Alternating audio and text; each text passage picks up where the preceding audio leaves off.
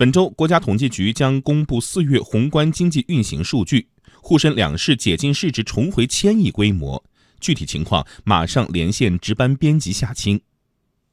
好的，明天国家统计局将发布四月份国民经济运行情况，包括四月份全国规模以上工业增加值、城镇固定资产投资完成额、社会消费品零售总额等数据。研究机构预测。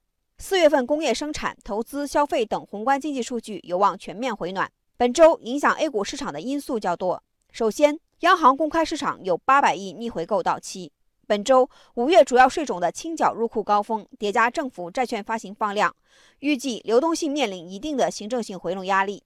其次，解禁市值重回千亿。数据显示，本周沪深两市限售股上市数量合计五十九点八亿股，以上周五收盘价计算。市值达一千一百四十亿元，比上周大增数倍。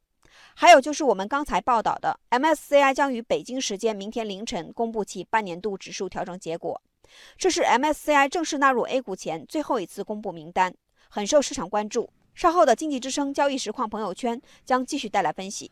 那么本周还有哪些值得关注的内容？来介绍一下。好的，二零一八年第八届中国国际新能源汽车论坛将在本周三拉开帷幕。全球范围内的整车制造商、电池厂商、零部件供应商、核心技术提供商等近八百位行业人士一起，将对新能源汽车产业面临的挑战、机遇和对策等问题进行探讨。国际方面，本周三，欧元区将公布四月未计调 CPI 年率终值。最近，美国推出伊朗核协议，中东紧张局势快速升温，市场担心原油供应受限，油价大涨，并且还有进一步飙升的可能。因此，欧元区 CPI 数据的变化也值得关注。